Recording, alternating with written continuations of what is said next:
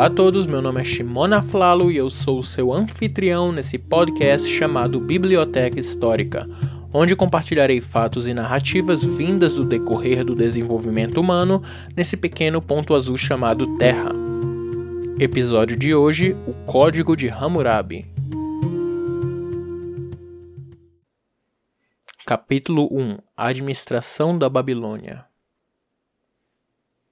no último episódio, vimos como Hammurabi conseguiu expandir o seu território depois de derrotar todos os seus vizinhos, começando em ganhando uma guerra contra Elam para proteger o seu próprio território. Hammurabi lançou vários ataques contra Larsa, conquistando-a, depois Eshnuna, depois Mari e depois ele parou. Geralmente, quando contamos as histórias desses reis expansionistas, sempre temos uma nova campanha militar vinda depois da outra, quase como uma interminável guerra até o rei se satisfazer com a famosa dominação mundial. Porém, Hammurabi não quis criar outra campanha expansionista, seja pelo fato de que talvez ele soubesse que o poder do reino de Yamhad era maior do que o seu próprio poderio militar, ou simplesmente pela falta de razão. Hammurabi viu que o que os seus súditos precisavam não era um novo Sargão ou um novo Shamshi-Adad. Eles precisavam de um rei competente que os desse paz e descanso depois de dois séculos de turbulência. A realidade é que existe até a possibilidade de que Hammurabi nunca quis expandir o seu território, mas fez isso porque as circunstâncias pediam. Senão, o seu reino, que sempre existiu na base da diplomacia, seria, teria sido enterrado sob os pés de outros reis amorreus. E quando Hammurabi viu que a diplomacia não funcionaria, ele fez de tudo para neutralizar os seus vizinhos. A gente até mesmo pode, poderia dizer que Hammurabi fez uma conquista passiva onde ele sempre esperou o inimigo tomar a primeira a iniciativa em uma batalha para ele poder reagir. E depois que ele viu que os maiores inimigos do seu estado tinham sido neutralizados, Hammurabi voltou a sua atenção para o que ele mais amava fazer: gerenciar os mínimos detalhes do seu reino. Vamos lembrar aqui os primeiros 30 anos do reino de Hammurabi. Ele estava lá na cidade da Babilônia, ele cancelou dívidas e débitos dos seus súditos e focou nas reformas e construções de prédios, templos e muralhas. Todas essas ações que ele tinha feito, ele repetiu ao redor de todo o seu território conquistado. Ele quis, acima de tudo, fazer com que todos os cidadãos do seu reino o vissem como uma figura paterna que estaria ali para eles para tudo o que eles precisassem. E ele não estava brincando quando ele disse isso. Hammurabi baseado em vários achados arqueológicos de cartas e mensagens na cidade da Babilônia, lidava com vários pequenos assuntos dentro do seu território, desde resolvendo brigas entre vizinhos ou ajudando um pequeno fazendeiro a melhorar suas plantações e lidar com um corrupto coletador de impostos. Eu não estou trazendo aqui umas situações em que o representante de Hammurabi lidava com esses casos, mas o próprio imperador. Hammurabi nos mostra uma personalidade quase benevolente e focada em transformar a vida das pessoas para que elas vivessem da melhor forma sob a sua regência. As conquistas de Hammurabi terminaram nos anos de 1761 antes da Era Comum, e ele viria a morrer nos anos de 1750. E vemos que ele passou esses últimos 11 anos da sua vida lidando com causas sociais e jurídicas. Ele mostrou o seu amor à justiça no seu maior e mais conhecido trabalho, o seu Código de Leis. Capítulo 2 O Código de Leis de Hammurabi Muitos são os motivos do porquê eu comecei a fazer esse podcast. Um deles é para lidar com as frustrações que eu tenho sobre o quão equivocado é o conhecimento de muitas pessoas sobre nossa história. A lista é bem longa e eu poderia passar um episódio inteiro falando sobre isso, mas eu fugiria do ponto que quero trazer hoje. Um dos equívocos que me irritava bastante era como as pessoas viam todo o Oriente Próximo como um lugar bárbaro, tribal e incivilizado onde seus habitantes viviam em cabanas e seguiam um líder tirano chamado de Hammurabi e suas leis violentas. E se você tem ouvido esse podcast até aqui, você pode ver que essa afirmação não poderia ser mais longe da verdade por vários motivos. Vimos que a Mesopotâmia e o Oriente Próximo são o berço da civilização, ou seja, o lugar onde as primeiras cidades se desenvolveram e os primeiros reis criaram seus sistemas de governo quase 3 mil anos antes do primeiro rei de Roma. Outra coisa que vimos é que Hammurabi aparece bem mais tarde na nossa linha do tempo, dentro de toda a história do Oriente Próximo. E também vimos que Hammurabi pode ter sido muitas coisas, porém não podemos chamá-lo de um tirano malvado e impiedoso. Claro que eu não posso comparar o governo e liderança de Hammurabi aos nossos padrões governamentais atuais. Hammurabi era sim o rei absolutista e ele liderava uma sociedade com valores muito diferentes dos nossos, afinal, isso tudo aconteceu há quase 3.800 anos. E o maior equívoco que eu acho que diz respeito a toda uma sociedade avançada e de suma importância é a crença de que tais leis de Hammurabi eram leis violentas e tirânicas, sem organização jurídica, e isso é pura bobagem. Se tem uma coisa que o Código de Hammurabi pode nos mostrar é como a sociedade babilônica era avançada em diversos quesitos como social e científico. Bom, vamos começar pelo começo. Já falei algumas vezes aqui nesse podcast que o Código de Hammurabi não é o mais antigo código de leis do mundo. Temos os já mencionados Código de Urukagina, de Larsa e de Urnamu. Porém, esse conjunto de leis continua sendo um dos mais bem preservados desse tipo de texto. E dentre esses documentos que mencionei, o Código de Hammurabi foi encontrado antes dos outros, o que fez muitos acreditarem que ele era o código de leis mais antigo que existia. O monolito em que todo o código foi escrito foi encontrado em 1901 por uma expedição francesa na região da Mesopotâmia. É um monumento monolítico esculpido em rocha de diorito, sobre a qual estão dispostas 46 colunas de escrita cuneiforme acadiana, com 282, e eu repito, 282 leis. E essas leis não detalham cada parte diferente do corpo em que alguém foi ferido.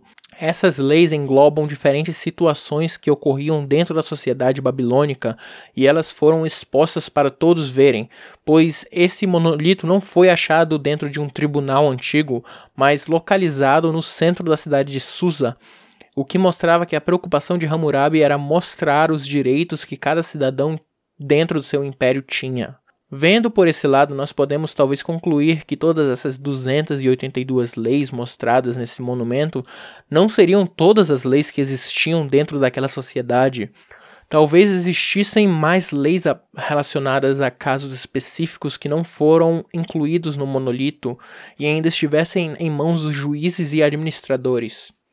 Eu digo isso pois, além desse monumento representar a preocupação de Hammurabi com a justiça, ele também queria propagar a imagem do grande rei, pastor e fazendeiro que queria cuidar dos seus súditos, fornecendo campos para o seu sustento e fazendo esses campos férteis a partir da irrigação. Essa ideologia foi mostrada logo no prólogo do seu código de lei, onde diz: Eu sou de fato o pastor que traz paz, aquele que o cetro é justo, minha sombra benevolente se espalhou pela minha cidade. Eu carrego as pessoas das terras da Suméria e da Acádia no meu colo. De acordo com o professor americano Mark Van de Meerup, em seu livro A História do Antigo Oriente Próximo, ele traz que é consenso entre os historiadores que o monumento não é o código de lei definitivo, mas um monumento apresentando Hammurabi como um exemplar rei da justiça. As leis apresentadas seguem o padrão de se isso aconteceu, então essa é a consequência. Ele lida com diferentes áreas da sociedade babilônica, porém de longe cobrem todos os possíveis crimes. E diferente de outros códigos, não há uma lei assertiva como faça isso ou aquilo, ou não faça tal coisa. Hammurabi então continua que qualquer homem injustiçado que tenha um caso compareça diante da minha estátua como rei da justiça, e que minha estela com inscrições seja lida em voz alta para ele, que ele ouça minhas preciosas palavras e que minha estela esclareça seu caso para ele, que ele examine seu processo e que acalme seu coração, que ele diga: Hammurabi forneceu caminhos justos para a terra. Porém, apesar de tudo isso, o Código de Hammurabi nos fornece informações sobre a sociedade da Babilônia naquela época. Ele nos mostra uma hierarquia social dividida em três grupos: os Awilum, acadiano para homens livres, Mushkenum, ou dependente, e, Wardum, os, ou escravos. Apesar da citação bonitinha de que olho por olho e o mundo terminará cego, essa realidade não parece ser a que o Código de Hammurabi nos mostra, pois a punição de um crime dada ao autor dele varia de acordo com o status social daquele que fere e daquele que é ferido. Então, quando o código traz a famosa lei sobre ferir o olho de alguém, o seu olho deverá ser ferido, ele está se referindo aos, ao caso de dois Awilum, ou homens livres, enquanto depois ele traz a mesma situação envolvendo um Awilum e um Mushkenum. O código apenas o pune com uma recompensa monetária àquele ferido. Esses dois grupos são algo bem interessante de se entender, pois, de novo, temos que lembrar que todo o povo de Hammurabi era, de, era da linha dos amorreus, que invadiram e dominaram toda a Mesopotâmia. Porém, todos os habitantes acadianos e sumérios ainda moravam lá, e eles tinham sobre si leis que mantinham a, a ordem do local.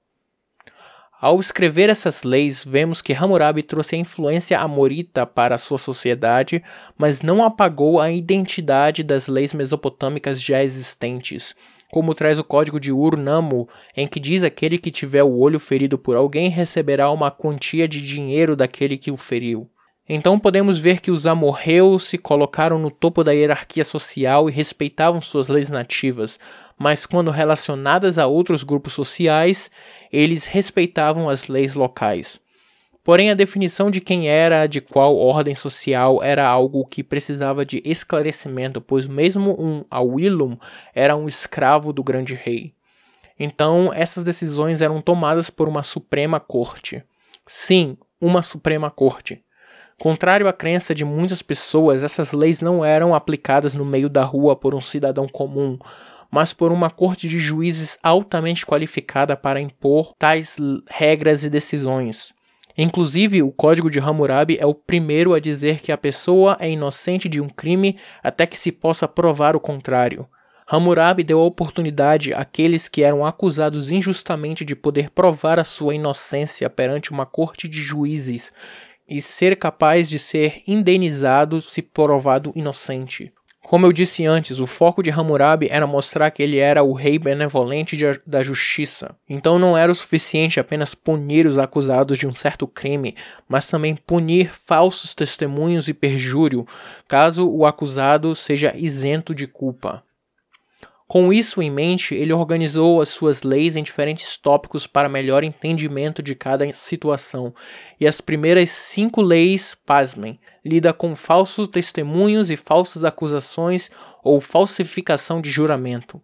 A primeira lei seria assim: se um homem a Willum acusar outro homem a Willum e o acusar de homicídio, mas não puder apresentar provas contra ele, o seu acusador será morto. Depois dessas cinco primeiras leis, nós entramos no campo de crimes contra a propriedade privada, e Hammurabi nos lista 19 diferentes leis, onde abrange roubo e recebimento de propriedade roubada, sequestro, abrigar escravos fugitivos, invasão de domicílio, assalto e saque de casas incendiadas. E um exemplo desse grupo de leis seria: se um homem a Willum invadir uma casa, eles o matarão e o enforcarão em frente à mesma brecha.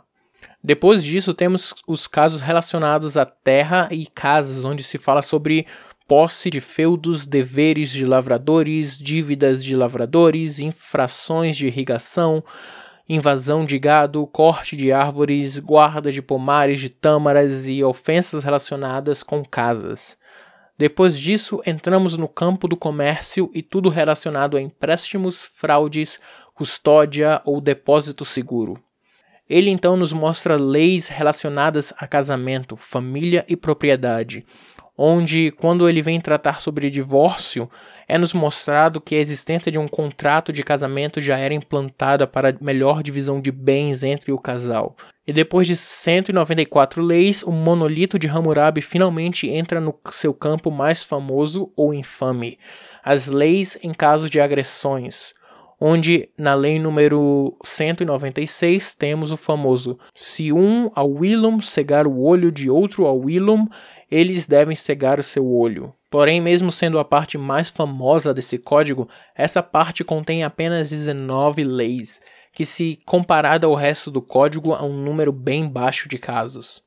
A próxima parte do Código de Hammurabi nos mostra como o imperador da Babilônia também se preocupava com a qualidade dos serviços profissionais que eram feitos dentro do seu reino. Ele nos traz 25 leis sobre a punição de serviços que trariam dano àqueles que usufruíam. Com isso, nós podemos ver que a área da ciência e matemática na sociedade babilônica já era algo bem avançado dentro do seu tempo.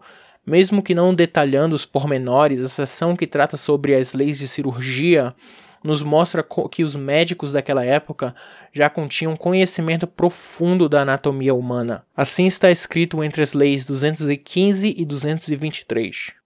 Se um médico operar o olho e salvar o olho, ele receberá 10 ciclos em dinheiro.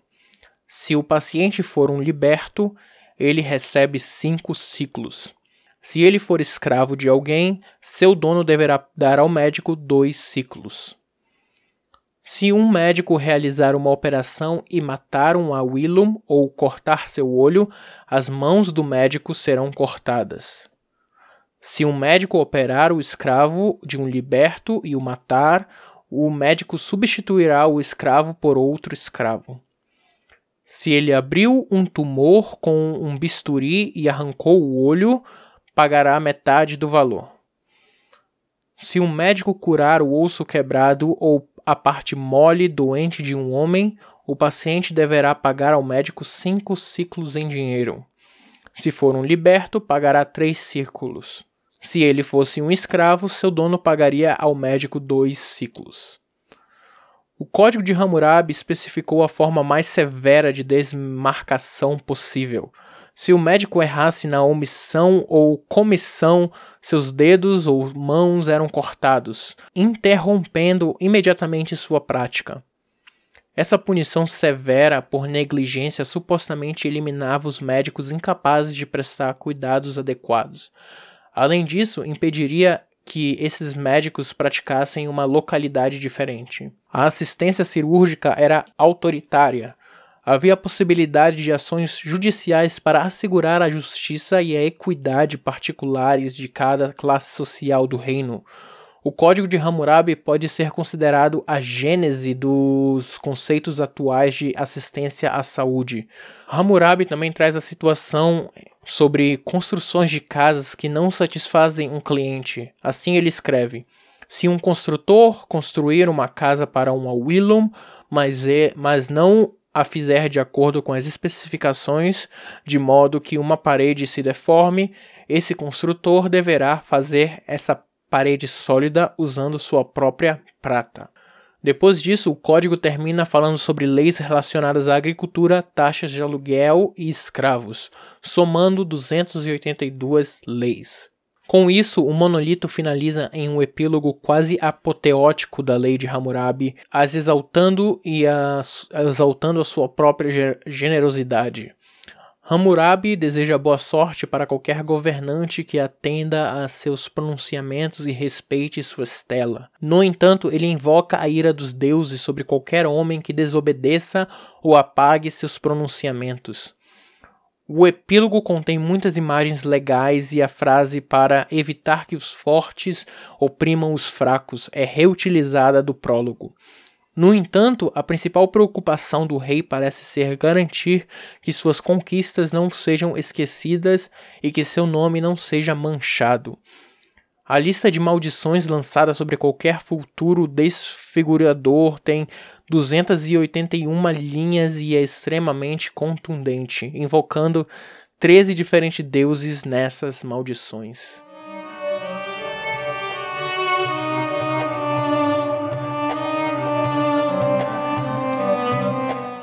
O Código de Hammurabi é um tesouro da nossa história, algo que influenciou diferentes sociedades ao passar do tempo, até mesmo nos, nos dias de hoje. Há um retrato em relevo de Hammurabi sobre as portas da Câmara do Capitólio dos Estados Unidos, junto com os retratos de outros 22 personagens conhecidos por seu trabalho em estabelecer os princípios que fundamentaram a lei americana.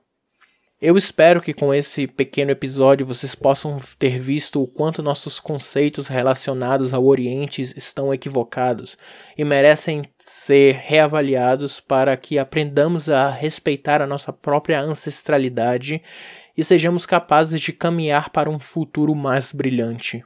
Muito obrigado por ouvir até aqui. Falar sobre o código de Hammurabi é um grande privilégio. Espero que vocês tenham gostado dessa minha pequena análise.